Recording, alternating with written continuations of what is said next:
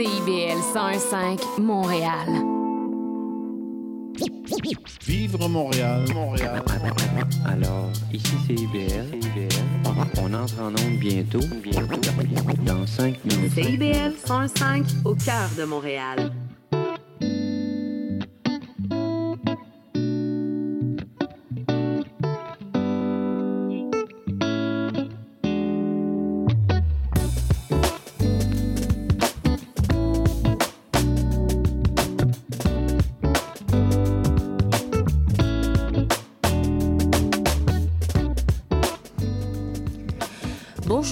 Bienvenue à Angle droit, l'émission d'Éducalois sur les ondes de CIBL 101.5. Très heureuse de vous retrouver une nouvelle fois pour un 30 minutes assez chargé. Je suis Alexandra Guélil, animatrice et rédactrice en chef adjointe chez Éducalois. Avec moi en studio, plusieurs membres de mon équipe qui sont avocates, avocats et vulgarisateurs juridiques.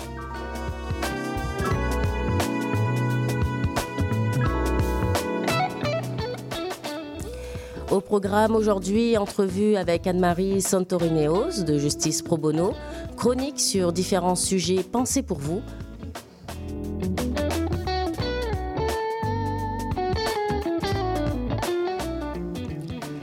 Mais tout de suite, on débute avec la revue de presse juridique proposée par Marc-Antoine Harvé, avocat et vulgarisateur juridique chez Éducalois. Bonjour Marc-Antoine. Bonjour Alexandra. Alors dis-moi, quels sujets ont retenu ton attention cette semaine? Oui, vous savez, avec l'automne, c'est le temps des pommes. As-tu remarqué la présence généralisée de séances photos dans les vergers de pommes sur les réseaux sociaux? Oui, mais dis-moi, c'est quoi le lien avec le droit? Une photo de soi, c'est personnel. Techniquement, on ne peut pas utiliser ou publier la photo d'une personne sans son consentement. Ça s'appelle le droit à l'image. Si la diffusion de la photo ou de la vidéo porte atteinte à l'estime d'une personne, on peut s'adresser à un juge ou demander un montant d'argent en réparation du tort subi. Cependant, il y a des circonstances où on peut utiliser des images sans permission.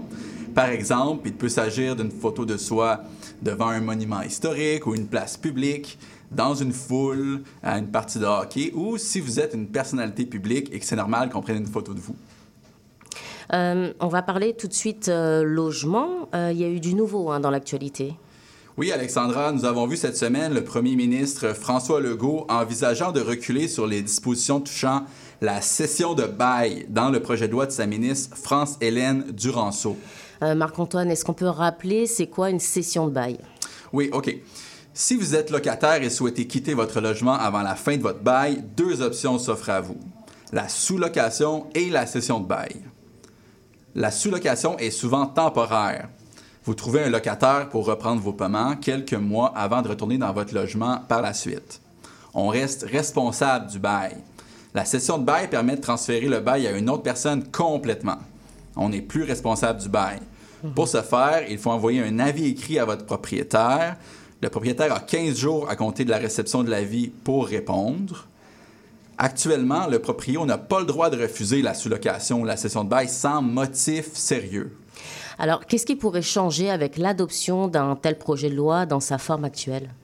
Le projet de loi 31 permettra aux propriétaires de refuser euh, la demande de cession de bail pour un motif autre qu'un motif sérieux. Ce serait maintenant aux locataires de démontrer que la personne qu'ils ont trouvée est adéquate, un locataire sans trouble de comportement ou encore qui est solvable. Les débats à ce sujet reprendront au Parlement sous peu. Alors avec la rentrée des enfants à l'école, 200 élèves d'une euh, école primaire de Joliette ont dû quitter leur école en urgence. Euh, du plâtre contenant de l'amiante s'est détaché du plafond en raison de la chaleur. Tu voulais nous en parler, Marc-Antoine? Oui, Alexandra, mais euh, ne vous inquiétez pas. Personne n'a été blessé dans cette mésaventure. Heureusement. Mais ça me fait penser à une règle juridique bien ancienne que j'aimerais expliquer pour votre connaissance personnelle. Il existe dans notre Code civil un article bien spécifique pour les cas semblables qu'on appelle la ruine de l'immeuble. Aujourd'hui, on la retrouve à l'article 1467 qui prévoit la responsabilité du propriétaire pour l'entretien de son immeuble. Ce qui est intéressant, c'est que cette règle est l'une des plus anciennes de notre droit civil. Son origine remonte à la civilisation romaine. Étymologiquement, le mot ruine provient du latin ruina, qui signifie tomber ou débris. À l'époque de Rome, il arrivait que des morceaux de pierre se détachent des immeubles et causent des blessures. Il est fascinant de constater que le droit romain ait été préservé durant des milliers d'années pour rester vivant jusque dans notre droit civil québécois. Alors aussi dans l'actualité, euh, un topo diffusé par Novo, euh, les résidents d'une coopérative d'habitation pour aînés, majoritairement composée de femmes, ont eu un choc, hein, Marc-Antoine, lorsqu'ils ont appris qu'un des locataires participait à leur vie, qui participait à leur vie communautaire était un délinquant dangereux accusé de meurtre. Et en attendant la suite des procédures judiciaires, il se peut qu'il ait le droit de revenir parmi eux. Je voulais vous en parler. On rapporte le cas de Serge Audette. Il a commis des délits sexuels de 1984 à 1998 et le tribunal l'a déclaré délinquant dangereux. Euh, il est incarcéré, mais euh, il pouvait demander sa remise en liberté malgré de nouvelles accusations contre lui. Mhm. Est-ce qu'on peut rappeler c'est quoi un délinquant dangereux? OK. C'est une personne qui a été déclarée coupable de sévices graves contre la personne à répétition. Il faut surtout que le délinquant démontre une indifférence, un manque d'empathie par rapport à ses actions. Dans ce cas, le tribunal peut prononcer une peine de prison indéterminée, c'est-à-dire qu'aucune date de sortie n'est prévue à la peine. Il doit plutôt se soumettre à des examens périodiques de sa capacité à obtenir sa libération conditionnelle après un certain temps. Alors, une pétition a été signée par les résidents pour informer la commission des libérations conditionnelles de leurs craintes par rapport à son retour. Est-ce qu'elles ont raison de s'inquiéter, Marc-Antoine? La mission primaire de la commission des libérations conditionnelles est de protéger la société. Les citoyens ne devraient pas s'inquiéter. Hein. Elle s'assure que le délinquant ne présente pas un risque inacceptable pour la communauté. Merci beaucoup Marc-Antoine pour cette revue de presse euh, juridique. Euh, on se donne rendez-vous la semaine prochaine. Merci.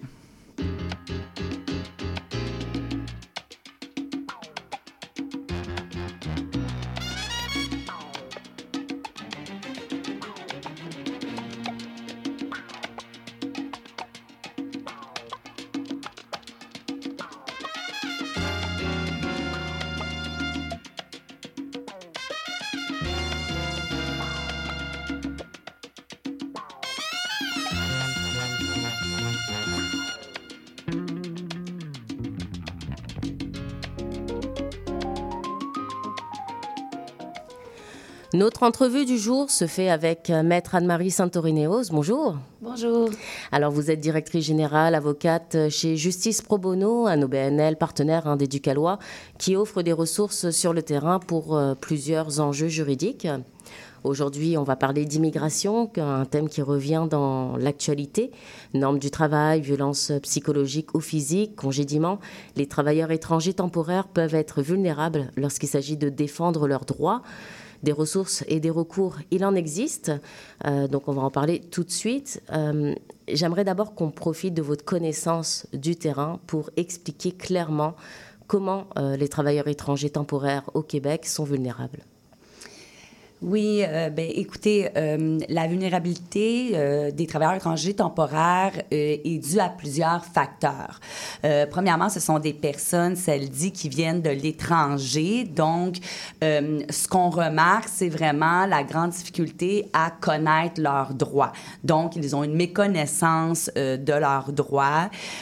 si déjà, on le sait avec Éducalois et son mandat d'éducation juridique, on remarque que la population en général au Québec a une difficulté à comprendre ses droits ou à faire valoir ses droits, ben imaginons des personnes qui arrivent de l'étranger assez rapidement, n'est-ce pas, mhm. hein, comme travailleurs étrangers et euh, qui se retrouvent là euh, très rapidement sur les lieux de travail et commencent euh, l'emploi. Alors, c'est vraiment la première, le premier constat que l'on fait lorsqu'on les rencontre sur le terrain le fait qu'il faut les sensibiliser à leurs droits, euh, leur expliquer, hein, il faut le savoir, que les droits des travailleurs étrangers temporaires en matière de droit du travail sont les mêmes que mm-hmm. les travailleurs québécois et euh, les différents recours qui pourraient euh, s'offrir à eux si jamais ils pensent que leurs droits là, ont été lésés. Alors Anne-Marie, cette vulnérabilité, elle a quel impact, quels impacts exactement dans une vie quotidienne quand on est travailleur temporaire étranger? Oui, ben elle peut là, prendre de différentes formes. Euh, si on prend des exemples de cas qu'on voit sur le terrain, c'est sûr qu'il y en a plusieurs qui ont attrait euh, aux conditions de travail. Euh, on a eu, par exemple, un cas d'un Guatémaltais qui se retrouvait, là, donc, euh, euh, sur, euh, en, euh, matière d'emploi au, au travail dans euh, une ferme et euh, qui faisait plusieurs heures. Et son contrat, ils ont un contrat de travail, expliquait le nombre d'heures qu'il devait faire par semaine. Et puis, il nous a demandé, ben est-ce normal qu'on me demande là, de faire euh, 10 heures là, ou 12 heures par jour alors qu'on en pré- prévoyait peut-être 7? Et euh, si ces heures-là devaient être rémunérées. Donc, on se retrouve devant un cas un peu classique en droit du travail où ben, le contrat n'est pas respecté au niveau des heures et où les heures supplémentaires doivent évidemment être payées. Alors, la vulnérabilité ici euh, va venir du fait, bon, qu'il connaît pas nécessairement ses heures, mais le fait qu'il fait des heures excessives de travail va peut-être mener, par exemple, à une lésion professionnelle. Et donc, cet employeur-là va peut-être se blesser. On a eu des cas comme cela. Évidemment, on a des employeurs exemplaires au Québec, il faut le nommer, mais dans des cas de situations plus difficiles, on a eu aussi des situations où lorsqu'il y a lésion professionnelle, on va demander au travailleur de ne pas déclarer sa blessure. On va lui demander de continuer à travailler. Et évidemment, mais ça va empirer sa situation au niveau de la protection là, euh, de ses conditions de travail, au niveau, par exemple, des lésions et santé de sécurité au travail. Mhm. Ne pas déclarer, j'imagine que ça provoque un certain stress hein, chez, euh, Et chez ces voilà, personnes. Ce qui euh, nous touche beaucoup quand on est sur le terrain, c'est de voir ce stress-là vécu par les travailleurs étrangers temporaires, mais le fait aussi qu'ils ne veulent pas parler.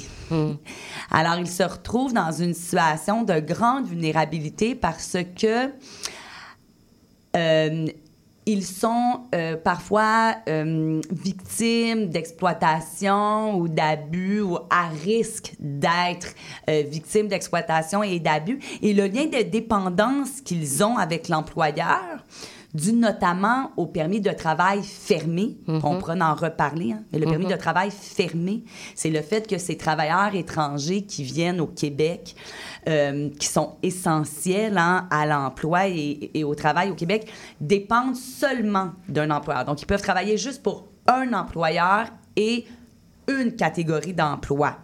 Donc, lorsqu'ils se trouvent dans des situations euh, d'abus ou d'exploitation où potentiellement leurs droits ont été lésés, ben ce lien de dépendance-là avec l'employeur, en quelque sorte, les refute un peu à vouloir dénoncer ou ben, faire recours, par exemple, à des services comme ce qu'on offre à Justice Pro Bono et d'autres organismes pour pouvoir s'assurer là, euh, de les défendre ou de leur expliquer leurs droits et s'assurer que leurs droits sont protégés. Mais je suis pas certaine de comprendre. Avec les années, le permis de travail fermé a quand même beaucoup évolué avec le temps au Québec. Est-ce que c'est toujours comme ça?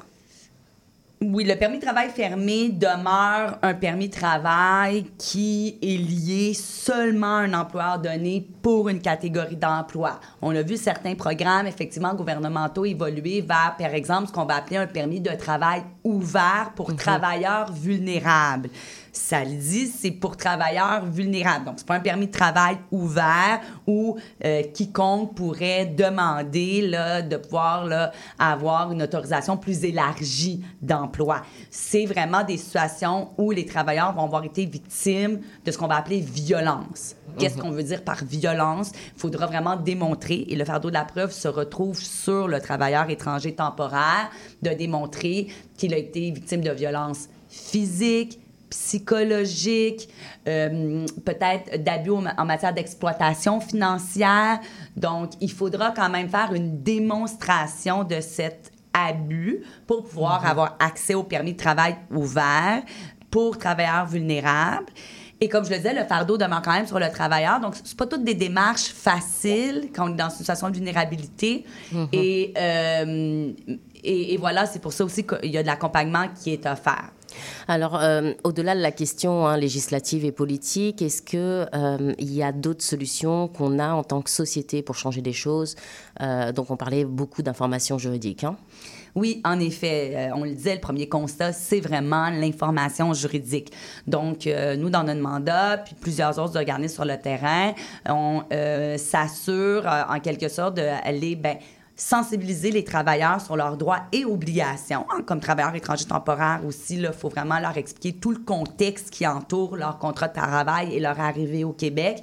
Mais on sensibilise aussi les employeurs. Donc, il y a aussi ce travail de sensibiliser les employeurs au fait que, euh, ben, on le disait, les travailleurs étrangers ont les mêmes droits que les travailleurs au Québec, puis s'assurer qu'il y a peut-être des séances d'information qui sont données ou aller sur le terrain pour euh, avoir tu sais, cette opportunité de pouvoir leur présenter euh, les droits au Québec. Alors, on va terminer par des ressources. Il y a un nouvel outil hein, qui vient de sortir en termes d'information juridique.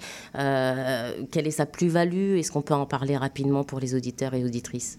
Oui, euh, ben, au niveau des euh, services qui sont offerts, euh, ben, Justice Pro Bono, effectivement, a eu un financement d'Immigrants Québec et du gouvernement fédéral. C'est pour démontrer quand même qu'il y a une action aussi gouvernementale pour avoir des services pour protéger les droits des travailleurs étrangers temporaires. C'est une ligne d'appel sans frais, donc le 1-866 4881 ou une ligne WhatsApp qui est au 438 337 6002. Euh, la ligne WhatsApp, elle est très utilisée par les travailleurs étrangers temporaires. C'est vraiment un moyen de communication très privilégié Mhm, ce que pour dire, oui. pouvoir là, tu sais, communiquer euh, Sans frais, à moindre sans coût, frais, ouais. une ligne directe euh, pour avoir de l'information juridique. Donc, euh, il y a une avocate, euh, donc spécialisée en droit d'immigration, qui va prendre ces appels-là et ces messages-là, qui va fournir une information juridique et qui va peut-être pouvoir accompagner ces travailleurs-là. Puis, dépendamment de la situation du travailleur, on va ensuite référer à notre banque d'avocats pro bono qui euh, vont prendre les dossiers et vraiment là, euh, accompagner le travailleur tout au long de sa démarche, euh, quelle qu'elle soit. Je vous remercie beaucoup, maître Anne-Marie Santorineos. Je vous rappelle, je rappelle que vous êtes directrice générale et avocate chez Justice Pro Bono, un OBNL partenaire d'Éducalois. Merci. Merci à vous.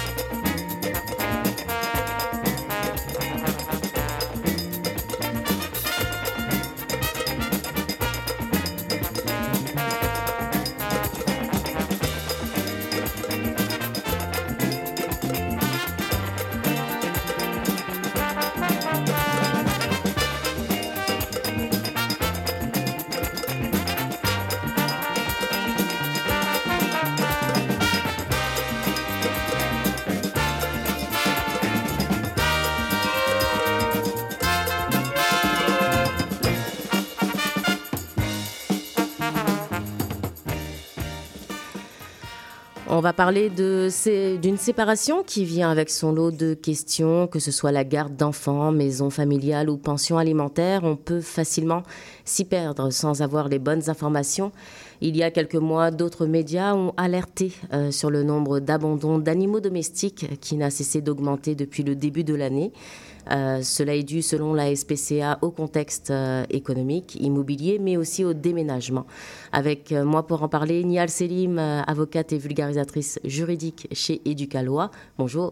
Bonjour Alexandra. Alors, euh, Nial, les animaux de compagnie, que ce soit les chats, les chiens, lapins ou cochons, euh, sont des membres à part entière d'une famille ou d'un couple. Euh, Qu'est-ce qui se passe quand ça éclate euh, et qu'il y a séparation? Est-ce que la loi encadre ce type de situation? Oui, alors en fait, ce qu'il faut savoir, c'est que les animaux n'ont pas exactement le même statut légal que les enfants, même si, comme tu l'as mentionné, ce sont souvent considérés comme étant des membres de notre famille. Donc ça veut dire que si jamais un couple n'est pas d'accord sur qui va garder le chat, le chien, le perroquet, peu importe, après une séparation, eh ben, le tribunal ne va pas appliquer exactement les mêmes critères que si c'était un conflit sur la garde des enfants. Quand des enfants sont impliqués dans ce type de situation, donc une séparation ou un divorce, eh ben, le tribunal va décider en fonction de ce qui est dans le meilleur intérêt de l'enfant. C'est toujours le critère le plus important. Donc, qu'est-ce qui va favoriser sa stabilité? Où est-ce qu'il sera le plus épanoui? Qu'est-ce qui répond le mieux à ses besoins? Dans le cas d'un conflit sur les animaux de compagnie, ce n'est pas exactement la même chose parce que le tribunal ne va généralement pas tenir compte de l'intérêt de l'animal. Donc, par exemple, le tribunal ne va pas regarder quel conjoint est plus apte à s'occuper de, de l'animal. Alors Nial, comment, euh, lorsqu'il y a une chicane hein, sur la garde des animaux de compagnie, concrètement dans ce type d'affaires, comment le tribunal va trancher sur cette question? En fait, le tribunal va régler la question de la même façon qu'il réglerait un conflit sur des meubles, par exemple. Dans, ce dans, cette situation, la loi soumet les animaux aux mêmes règles que les objets. Donc, ça veut dire que le tribunal va regarder qui est le véritable ou la véritable propriétaire de l'animal, et c'est cette personne qui va le garder après la séparation. Donc, euh, prenons l'exemple d'une personne qui, a, qui est allée à un refuge et qui a mhm. adopté un animal. Eh bien, cette personne devra prouver qu'elle est propriétaire de l'animal. Ça peut aussi être le cas si, par exemple, il y a un membre du couple qui a reçu l'animal en cadeau. Hmm. Et comment on fait pour prouver ça exactement? Ça dépend vraiment du cas par cas. Il n'y a pas vraiment de règles très claires à ce sujet dans la loi. Donc, j'ai donné l'exemple de la personne qui va à un refuge. Ben, ça peut être des papiers d'adoption.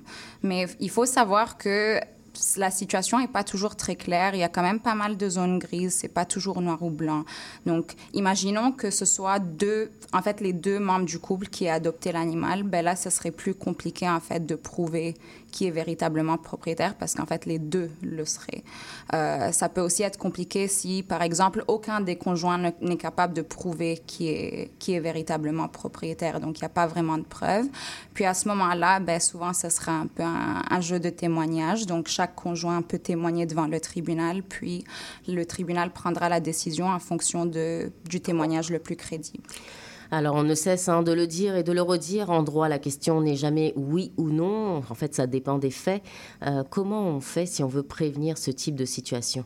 Ben, en fait, justement, la bonne nouvelle, c'est qu'il y a quand même moyen de prévenir ce type de situation. Donc, un couple peut très bien décider pendant la relation de se mettre d'accord sur le sort de leur animal de compagnie si jamais ils se séparaient un jour. Euh, puis c'est un bon moyen quand même d'être créatif aussi et d'éviter les, chicanes. Donc, par exemple, les conjoints pourraient décider que si jamais ils se séparaient un jour, eh ben, il y aurait une garde partagée, entre guillemets, de l'animal. Puis il y a quand même pas mal de personnes qui font ça. Ça devient de plus en plus courant. Il y a même des refuges qui proposent des modèles, en fait, de ce type d'entente. Puis les conjoints peuvent s'en inspirer aussi. Donc, ces modèles, j'imagine, sont disponibles en ligne sur le site des différents refuges. Et Nial, si le couple n'a rien prévu avant de se se séparer euh, bah, quand tout allait bien. Euh, est-ce qu'il y a d'autres moyens de régler le conflit avant d'aller au tribunal?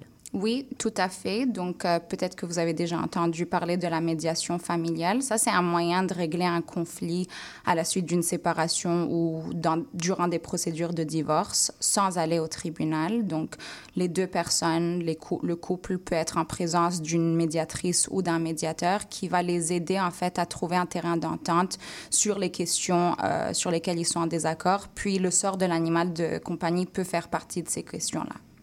Merci beaucoup, Nial. Je rappelle que vous êtes, que tu es, pardon, avocate et vulgarisatrice juridique euh, chez Éducalois.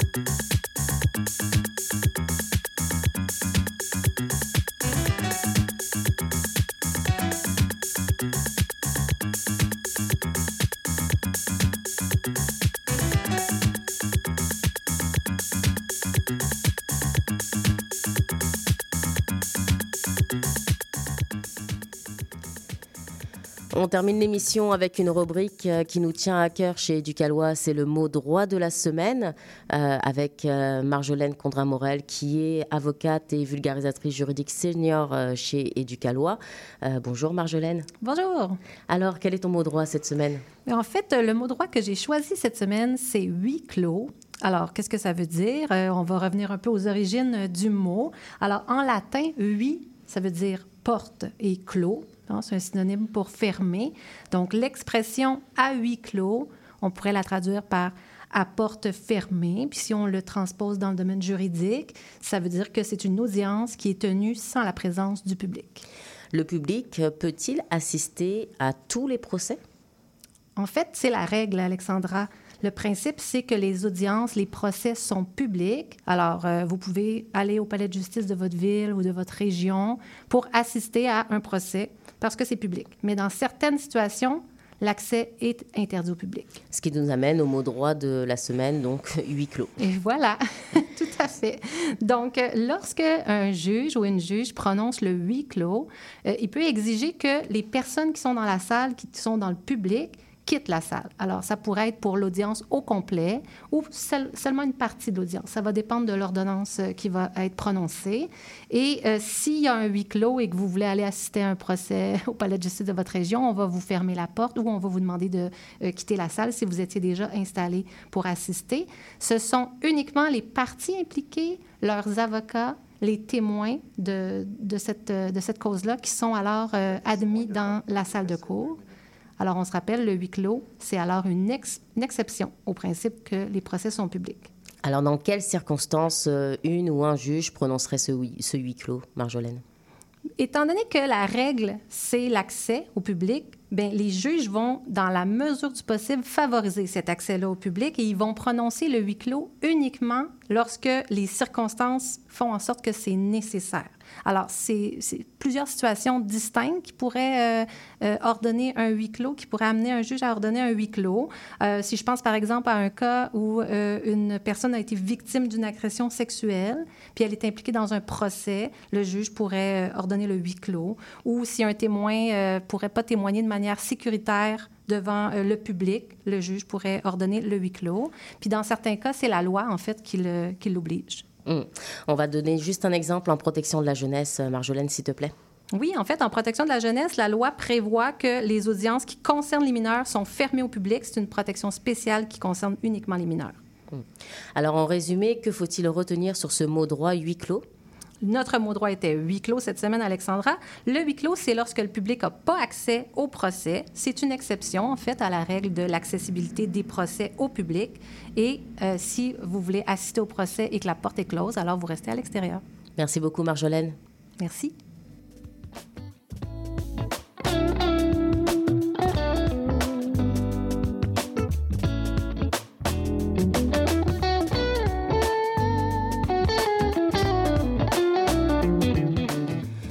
Toutes les bonnes choses ont une fin, c'est déjà le temps de se quitter et puisqu'on est ensemble dans l'aventure, inspirez-nous avec vos idées et vos questions. On a une adresse courriel angle droit à commercial éducalois.qc.ca. À la technique, on remercie Gilles Lamarche qui nous prête euh, main forte, merci beaucoup. Et nous, on se donne rendez-vous la semaine prochaine pour d'autres sujets, d'autres voix sur le même créneau horaire et toujours sur les ondes de CIBL 101.5. Bonne journée.